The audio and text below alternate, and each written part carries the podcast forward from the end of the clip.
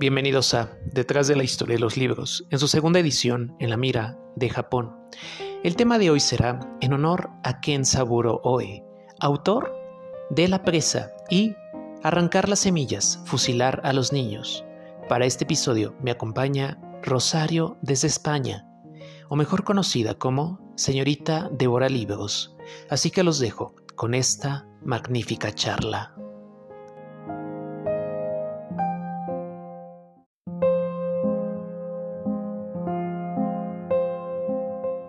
Bien, pues bienvenidos a un episodio más de Detrás de la Historia de los Libros en su segunda edición de La Mira de Japón. El tema de hoy es uno de los autores más importantes de Japón, premio Nobel del año de 1994 por eh, su obra La Presa. Y obviamente vamos a hablar del magnífico Kensaburo Oe, que fallece el 3 de marzo de este año 2023 y bueno, se sale a la luz pública su eh, fallecimiento el 18 de marzo, si no me recuerdo, de este mismo año por parte de la editorial en la que él estaba trabajando, bueno, con la que trabajaba y sus familiares. Para este episodio me acompaña Rosario, mejor conocida, bueno, desde España y mejor conocida en Instagram como señora, señorita Devora Libros. Estoy Hola, ¿qué tal, Adrián? Sí estamos a lo correcto, ¿verdad? Sí, sí, señorita Débora Libras, correcto. Bueno, muchas gracias por aceptar la invitación. A ti, por invitarme. Pues vamos a platicar un poco sobre Ken Saburoe. Obviamente él nace en el año de 1938 en Ose, Japón. Eh, tiene una vida muy particular. Él vive obviamente toda esta parte del proceso de la segunda parte de la Segunda Guerra Mundial como niño y obviamente toda esta evolución se ve reflejada en algunas de sus obras, que es lo que vamos a estar platicando el día de hoy.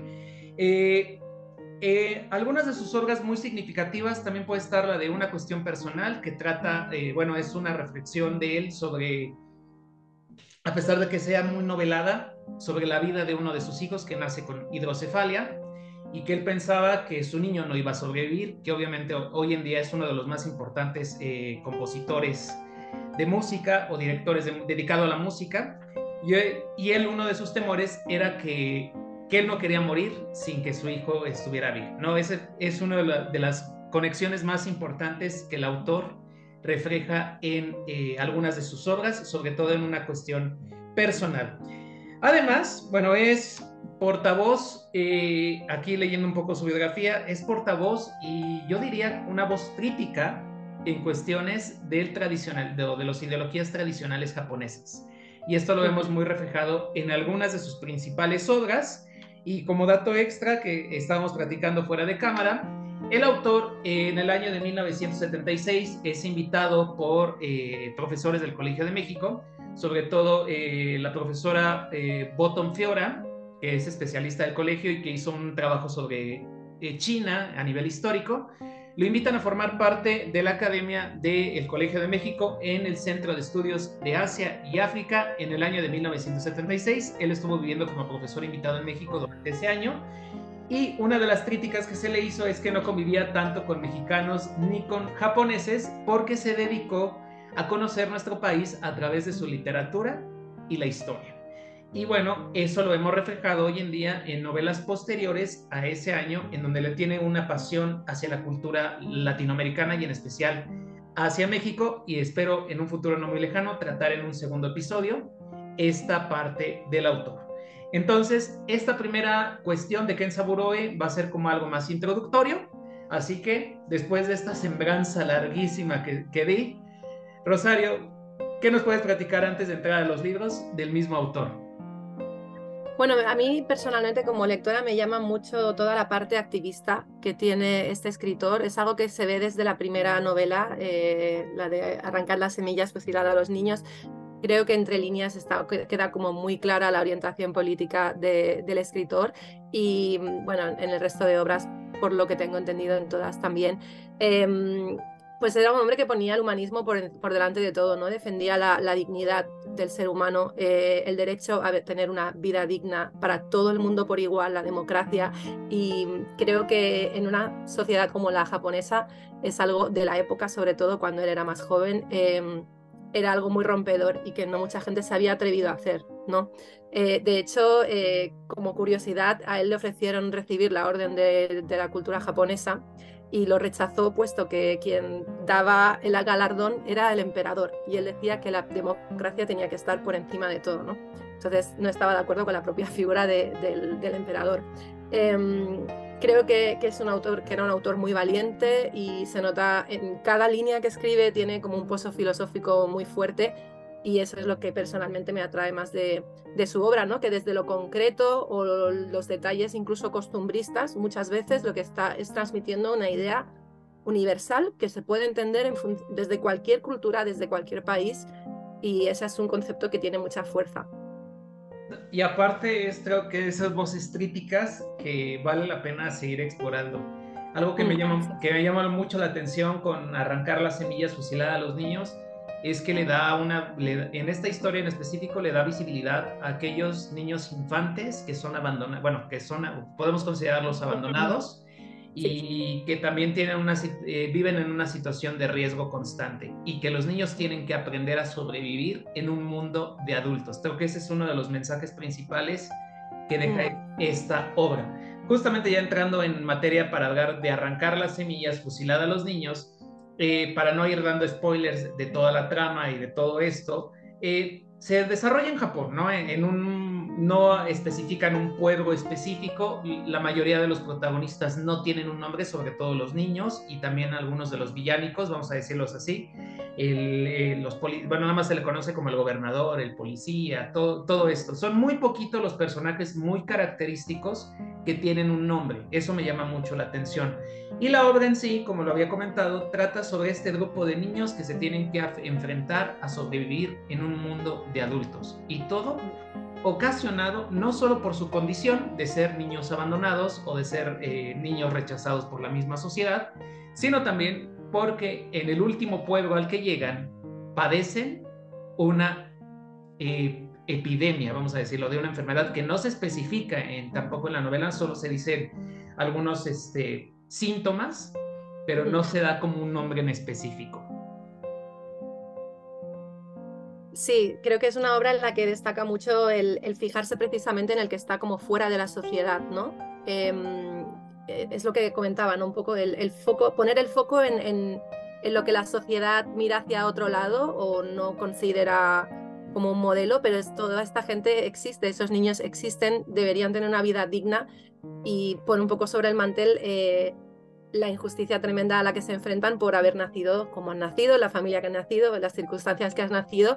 Y, mm, bueno, eh, yo creo que toda, a ver, es escalofriante esta obra, sin, sin hacer spoilers, pero, pero es escalofriante porque juega mucho con la inocencia de los niños, ¿no? que a pesar de haber tenido una vida dura, porque esto te lo, lo ves enseguida que la han tenido, conservan esa inocencia porque son niños, pero, pero al mismo tiempo entran en choque con todo, todo este panorama terrible de posguerra, de, de epidemia y de sentirse como alienados eh, versus los adultos, ¿no? el saber que no cuentan, en cierto modo. Em, y esa, esa, sensación de indefensión es, es, muy fuerte, la verdad. Y el hecho de que no tengan nombres no es casual, ¿no? Los niños no tienen nombres. No sé si hay algún niño, tú lo has leído más recientemente. ¿Hay algún niño que tenga un nombre? Sí, está Minami. Minami ah, es verdad. Minami está, que ahorita vamos a ver también de él, un niño coreano que se llama, nada más se llama I, si no me recuerdo. Son los principales niños que tienen nombres. Mm. Pero ellos como, como comuna, ¿no? Como comunidad, no, es verdad que no tienen, no, no, sabes los nombres de todos los niños, no sabes, de hecho creo que no sabes el nombre del protagonista, si mal no recuerdo. No, no, no se dice ni del hermano tampoco. Claro, los más importantes, es como los que deberían ser más importantes en la trama, por así decirlo, ¿no? Por una cuestión de perspectiva, no sabes los nombres. Em, es como muy potente como símbolo, ¿no? Porque es como, si no sabes nombre, ¿cómo vas a defender tu identidad? Si no llegas a saber ese nombre, ¿no? Em, no sé, es muy curioso, la verdad. Sí, es, es curiosa la obra. Yo como anécdota te puedo contar que este libro sí lo compré nuevo. Eh, acá en México hay una, está la Biblioteca Vasconcelos, que es un lugar eh, muy conocido a nivel de, que tiene una, un gran acervo en libros.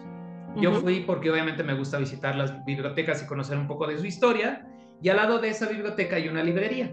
En esa librería, no, le voy, a, no voy a mencionar cuál es, este, estuve buscando obras de literatura japonesa. Eh, te encuentras muy fácil con un Yukio Mishima, con un Kawabata, con un este, es, ay, ¿cómo se llama este autor? Em, eh, Haruki Murakami, principalmente ellos tres son los que vas a encontrar aquí. Cuando, yo cuando vieron que estuve explorando toda la, toda la librería hasta buscar a algún autor, se acercan a mí y me preguntan, bueno, ¿qué libro buscas? Les dije, algunos les dije los dos autores que Anagrama ha de ver más, pero que yo reconozco que Anagrama tema que tiene, perdón, que es Ken Saburoe y el otro premio, el otro es el otro premio Nobel de Kazui Shiguro. Son los dos que, que, tienen eh, Anagrama que yo recuerde, hay más. Eh, cuando les dije de Ken Saburoe, al principio me dijeron no. En ese momento me les pregunté también por Banana Yoshimoto, que ya lo habían mandado otra vez a bodega pero una de las eh, vendedoras me dijo, creo que hay algo, permíteme. Y lo buscó, como que son de esos libros que se quedan ellos para guardarlos. Mm. Me dijo, creo que hay algo, lo sacó y automáticamente me sacó el libro de Ken Saburoe. Me dijo, es este libro, ¿lo quieres? Sí, sí, sí, dije sí, automáticamente me lo Obviamente me salió caro porque es un libro que sí, eh, son de esos libros que son un poco eh, inaccesibles por el precio, pero dije, vale mucho la pena encontrarlo. Justamente también me pasó cuando fui visité otro lugar histórico de la, aquí de la Ciudad de México y encontré en lo mismo, es de la misma compañía, de, la, esa misma librería, y encontré, por ejemplo, Mitsuyo Kakuta, que estaba descontinuado el libro de la cigarra del octavo día.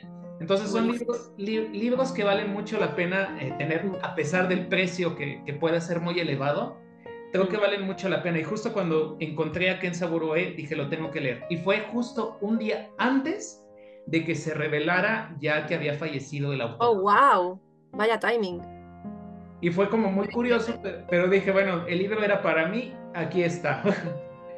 Sí, mira, el destino, era el destino, ¿no? A lo mejor si hubiera sido justo después no hubieras acabado consiguiéndolo, porque bueno, ya sabes lo que pasa, ¿no? También cuando hay autores que desaparecen, de pronto hay todavía más frenesí para conseguir sus obras. Sí, y eso también debería ser punto fuerte para que las editoriales los vuelvan a reeditar.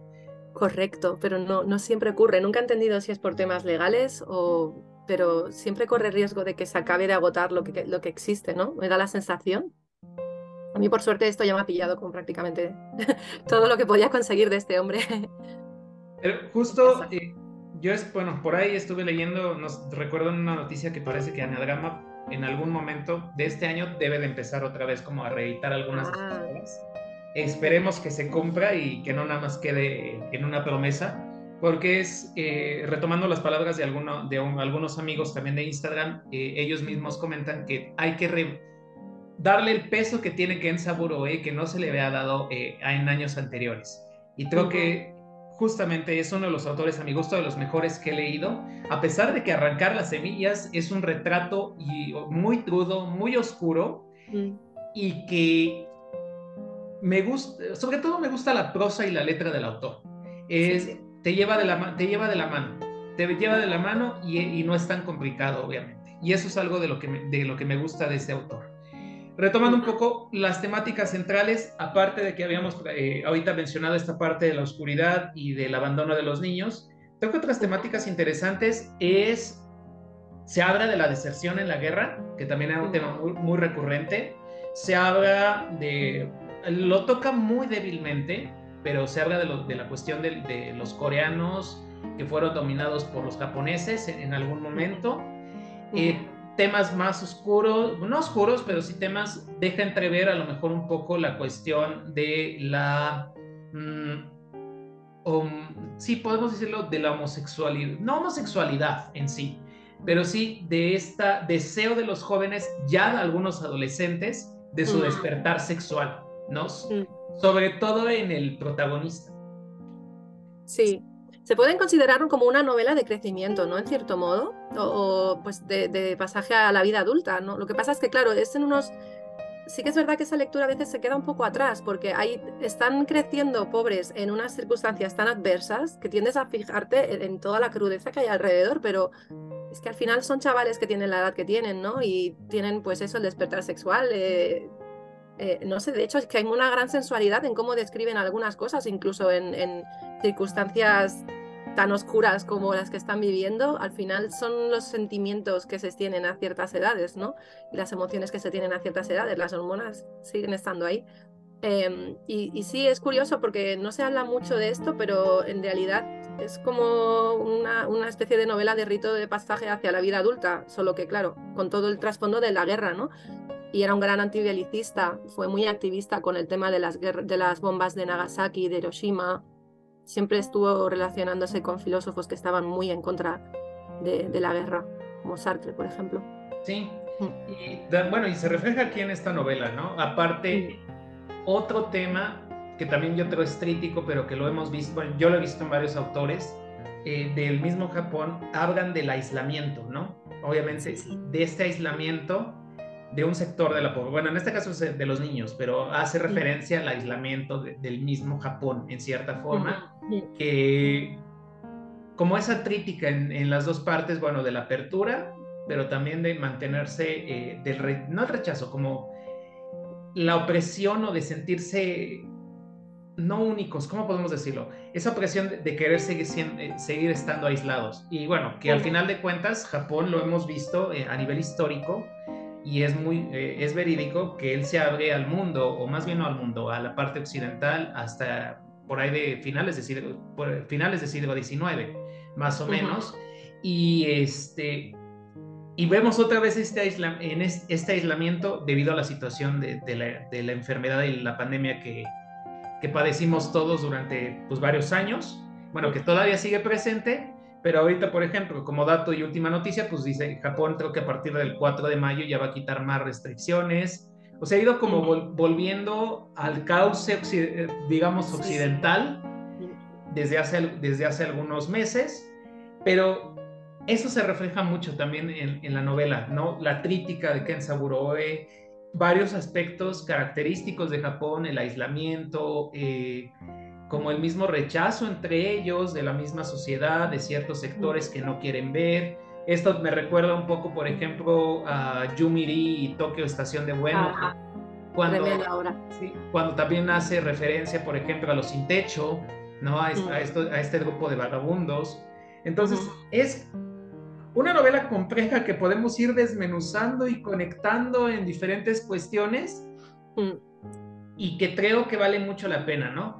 También aquí, por ejemplo, algo que me llama mucho la atención es, y creo que es algo que el autor yo creo que quiere reflejar, por ejemplo, con la cuestión en ese momento con Corea, que a pesar de que los japoneses, eh, eh, bueno, refleja que algunos japoneses eran como superiores a los coreanos, pero en este caso los niños no. En un momento los niños se pelearon, pero digamos, limaron asperezas y se unieron en una comunión para poder sobrevivir. Mm. Es súper clave lo que estás diciendo, porque en esta novela se pone de, se pone el, foco en cómo es como que la humanidad parece que se pervierte conforme va hacia la, la, la, edad adulta, ¿no? Porque es como cuando somos niños podemos resolver nuestras diferencias o incluso no verlas, porque para un niño, pues otro niño es otro niño y punto, todavía no tiene todo, ese peso cultural que puede tener de tú eres un país, yo soy de otro, tú eres una raza, yo soy de otro. Em, y, a uno le han inculcado como ese miedo al otro, ¿no? Que tiene mucho que ver también con lo que mencionas de, estos escenarios burbujas. La, presa también es un clarísimo ejemplo de un escenario súper burbuja. De, en ese sentido, las dos novelas tienen este elemento muy, muy claro. Y, cuando tú vives en una burbuja acostumbrado a que las cosas sean de una cierta manera, aislado del resto, de manera eh, em, natural, vas creciendo con un miedo al cambio y al otro, porque cualquier persona que rompa esa burbuja que llega desde fuera, la está eh, como amenazando en cierto modo. ¿No? Y los niños yo creo que son un poco todavía inmunes a eso en esta novela, ¿no?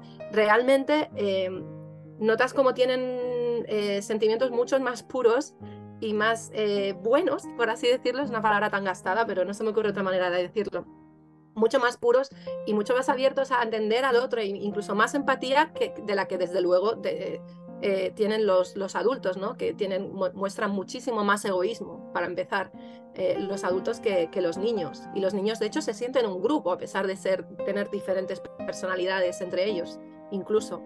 Entonces creo que, que es una gran puntualización la que acabas de hacer, sí.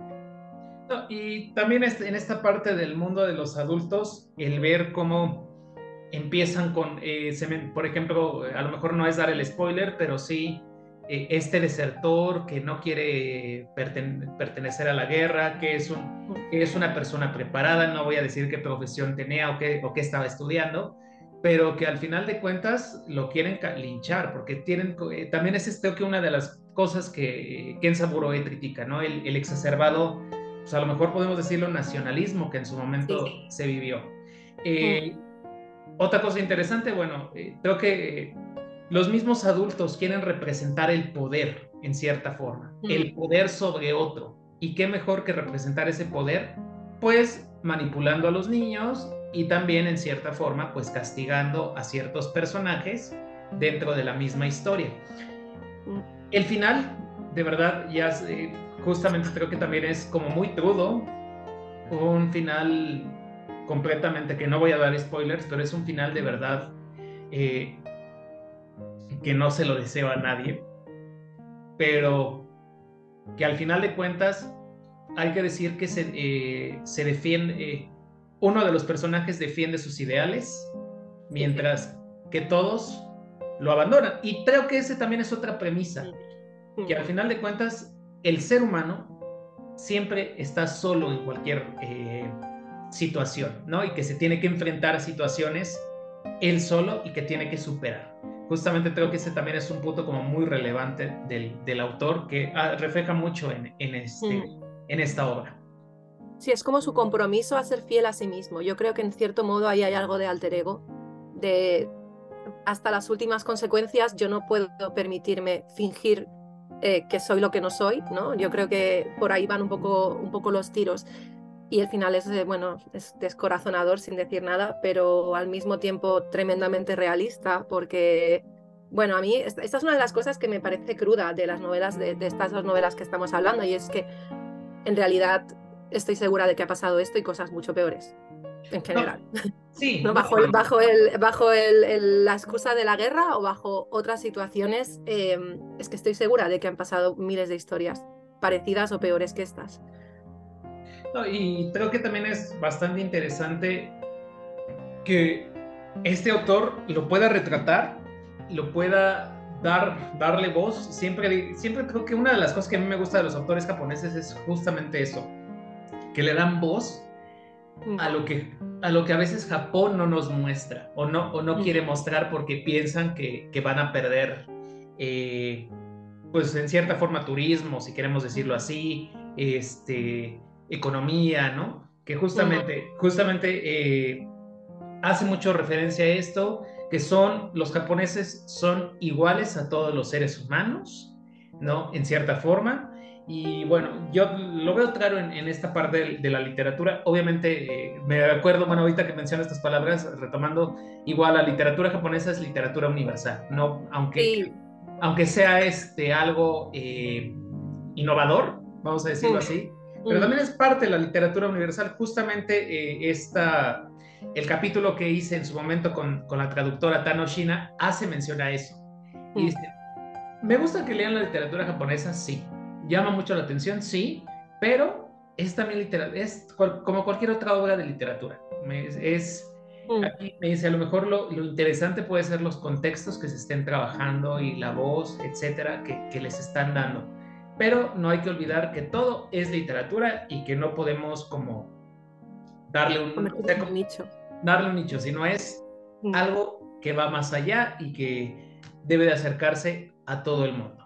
Y justamente creo que eso también hizo Ken Saburoe en, en todas sus obras. Y a la par que vuelvo y repito, de que, me, de que no, es, no quiero ni presumirlo porque tengo que profundizar más en el tema, pero de que haya estado eh, aquí en México, primero dando eh, a lo mejor alguna de sus prácticas con respecto a alguna de sus obras y después dando cátedra universitaria, universitaria perdón, creo que ha de haber sido una obra, bueno, una obra, algo como muy mágico para los alumnos que en ese momento estuvieron con él.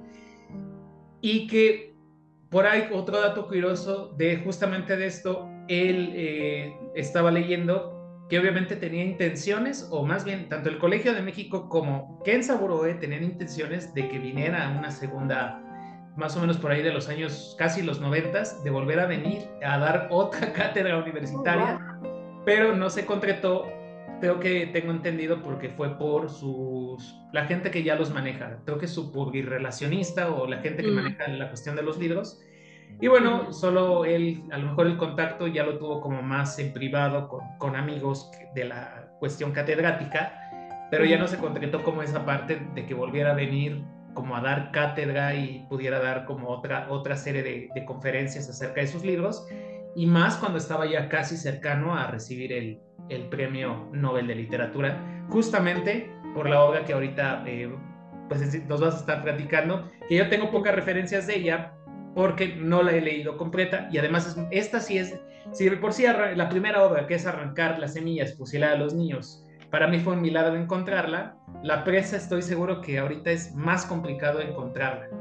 Sí, e, es francamente complicado, lleva muchos años descatalogada. Eh, diría que la única manera es de segunda mano y teniendo mucha suerte. Eh, es una grandísima novela. Bueno, yo antes lo has comentado y yo realmente no lo he comentado aún, pero eh, o sea, creo que la gran, aparte de los temas que trata y su visión del mundo y del ser humano, la grandeza de, este autor es cómo escribe, o sea, el estilo que tiene tan lleno de detalles, o sea, esta novela de la presa creo que eh, uno de los grandes eh, dones que tiene es que es una novela muy corporal, ¿vale?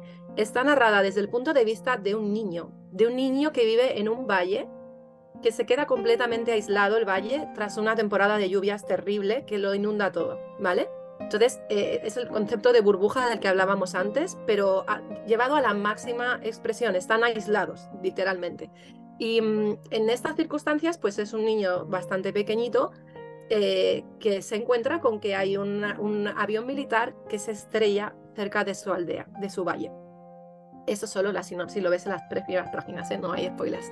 Em, pero la cuestión es que, bueno, mm, los hombres del valle van a ver qué ha pasado y ah, vuelven con un soldado que obviamente, aunque no se mencione, es norteamericano, estadounidense, concretamente, eh, y es un militar estadounidense que está en la Segunda Guerra Mundial o posteriormente y, no, no, saben qué hacer con él. Entonces le, apresan y literalmente deciden dejarlo en, un establo, si mal no recuerdo, en el pueblo, eh, vigilándolo, claro, porque no deja de ser el otro, el enemigo, ¿no? Em, hasta que desde la gran ciudad venga alguien para decirles qué tienen que hacer con él. Entonces, literalmente se llevan prácticamente toda la, novela esperando instrucciones. Y bueno, volviendo al principio que te he dicho, eh, parte de la grandeza es que es una escritura muy centrada en el cuerpo, ¿no? Es un niño que todavía tiene una gran conciencia de su cuerpo, le sorprenden las reacciones de su propio cuerpo, pero también le sorprenden los cuerpos de los demás, ¿no? hay un punto ahí, es casi sensual, no sé muy bien cómo explicarlo, pero hay unas descripciones eh, hiperrealistas y a la vez muy bellas de, cómo observa a, esta persona, que además es de una raza, es la primera vez que ve una persona de color, ¿no? Eh, la sensación que tiene cuando le ve los, olores del entorno, del preso, de él mismo, o sea, es como todo es súper corporal, o sea, tienes como una gran conciencia corporal mientras estás leyendo la novela, ¿no? Y luego también tiene todo este punto en común, obviamente, con el tema de, de la inocencia de los propios niños, ¿no? De cómo interpretan el mundo adulto, que realmente les faltan, les faltan muchas pistas para llegar, llegar realmente a entender qué pasa, pero gracias a que les faltan esas pistas, interpretan la realidad de una manera completamente diferente, ¿no? Entonces, sin hacer mucho spoiler, simplemente los niños conectan con este preso de una manera que los adultos no pueden conectar, ¿no? Y hay ahí un batiburrillo de emociones mm, desde el principio, insisto, esto no es un spoiler, lo ves como en las primeras 10 páginas, muy fuerte de siento curiosidad por lo de fuera, pero al mismo tiempo es una amenaza, siento que es una amenaza, va a romper el orden de las cosas eh, al que estoy acostumbrado, tengo miedo, ¿no? Y es como una sensación constante de, eh, eh, es una muestra de lo que hay ahí fuera, pero no me quiero acercar demasiado porque puede pasar algo malo, ¿no? Hay una sensación como de, de peligro y de curiosidad sana de niño durante toda la novela em, y a mí me pareció una cosa súper, súper atractiva de la novela. Esta dicotomía tan fuerte es un poco, sé que también está un poco en, la novela la otra, la de, la de arrancada las, semillas, fusilada a los niños, pero esta de la presa tiene una crudeza diferente. No es tanto, tanto el maltrato, por así decirlo, ¿no? Que lo hay, porque obviamente hay, hay, elementos, pero no es tanto que el niño sufra, es más bien eh, cómo el niño intenta interpretar pues todas estas circunstancias eh, un poco excepcionales que están ocurriendo a, su alrededor. Y el estilo es tan bonito, bueno, en Arrancar las Semillas también, pero es verdad que pesa mucho más lo crudo del relato. Es como si los propios hechos arrastraran, ¿no? Em, arrastraran un poco el pozo que deja el, estilo. Yo diría que en la presa personalmente brilla más el estilo porque no hay, no estás tan en shock todo el tiempo, a pesar de que también tienes momentos de shock fuerte. Eh, y entonces es como que brilla, brilla más la escritura de, de Kenzaburo, al menos en mi opinión. A mí me gustó mucho también la primera, ¿eh? de hecho, o sea, tenía 23 años cuando escribió Arrancar las semillas, por favor, ¿cómo se puede ser tan genio? Pero sí, la verdad es que, no sé, ambas son, son impresionantes. O sea, si no las has leído, yo tampoco te quiero indagar mucho más, pero trata mucho con el tema este de eso, del el respeto, el respeto al otro o, o, el maltrato por ser diferente a la vez, ¿no? Habla mucho de, todo esto, es que tiene un pozo súper humanista realmente. Habla, de, la, como de discriminación encubierta en un, en un, en un escenario de, de, guerra, ¿no? Y de, de, como la, lo que hacen, básicamente lo que viene a decir es que las guerras deshumanizan al adversario. No te conviene pensar que es una persona que tiene familia, hijos o alguien que le quiere, que tiene sueños, no, no, esto no conviene, porque entonces no puedes eh, avasallarle, no te lo puedes llevar por delante, no puedes cumplir tu cometido ¿no? por la patria. Entonces, eh, son novelas que ponen un poco en jaque esta idea del nacionalismo, porque simplemente la gente que no es de tu nación también tiene derecho a vivir en una situación de guerra, ¿no? y pues pone un poco en jaque pues esto. Yo creo que una persona belicista si lee estas novelas mm, no, va, no, va, a quedarse igual si consigue leerlas enteras. Algo, algo, algo cambiará ahí dentro, me da la sensación. No, y aparte creo que algo de lo que Ken Saburoe destaca con, tanto con la presa, bueno, es a lo mejor su crítica de la visión de Japón hacia el exterior y en, uh, en Arrancar las semillas, fusilar a los niños, su primer novela, es más una cuestión interna entre ellos mismos, ¿no? O sea, es como una, algo muy interesante y justamente como dices, la presa, aunque no la he leído, eh, por algo, ahorita como la mencionas, yo creo, por esa, ese brillo y esa facilidad de palabra, ganó el Premio Nobel de Literatura en el año de 1994, que también creo que es algo muy importante y que justamente, lamentablemente, ese premio, pues sí, pone a los autores este, a la vista de los demás pero en el caso de Ken Saburoe, creo que nunca ha perdido esa magia y esa crítica que, hace constantemente mm. hacia el gobierno japonés, hacia el imperio y a cuestiones personales que él también habla, ¿no? Por aquí que, mm. vuelvo y repito, una cuestión personal que es uno de los libros que también tengo muchas ganas de leer, es como algo auto, autobiográfico de él y un análisis hacia su hacia su condición y hacia lo que vive su hijo, ¿no? Y que, y que no quiero dar spoilers porque sí está tratado ahí como de medio leer algunas cosas en digital, pero también es muy, muy, muy bonita. Es como una visión más humana del mismo autor, ¿no? Conociéndose a él. Obviamente ya nos quedan poquitos minutos para cerrar este capítulo.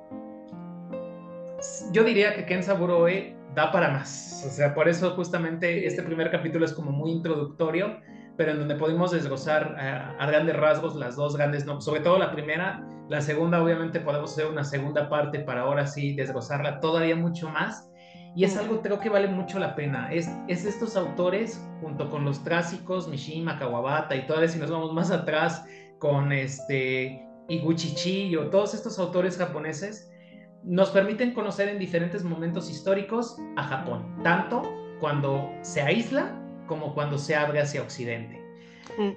Creo que eso es lo apreciable, sobre todo con Ken Saburoe, ¿no? Y, y que es uno, de los, también uno de los primeros autores japoneses que tiene como este contacto abierto con, con, con Occidente, ¿no? Con Estados Unidos, sobre, con Latinoamérica, pues mucho más. pero bueno, pues algo que quieras comentar antes de que nos despidamos. Eh, nada, simplemente darte las gracias por haberme invitado. Ha sido un placer hablar de, este grandísimo autor. Eh, yo reconozco que tampoco he leído todo lo que ha publicado porque es una obra muy extensa, como sabes, pero bueno, voy leyendo poco a poco para acabar de, ir disfrutándolo. Me lo estoy un poco también racionando, pero te quería dar las gracias porque ha sido un placer. Y el placer es mío por que hayas aceptado la invitación. Obviamente sigue abierta la invitación para seguir hablando de, de este autor, de más autores japoneses en un futuro no muy lejano aquí mismo en el podcast. Y bueno, nos despedimos de un episodio más de Detrás de la Historia de los Libros en su segunda edición en la mira de Japón. Gracias, Rosario, por haber aceptado la invitación. Gracias, Adrián. Nos vemos muy pronto.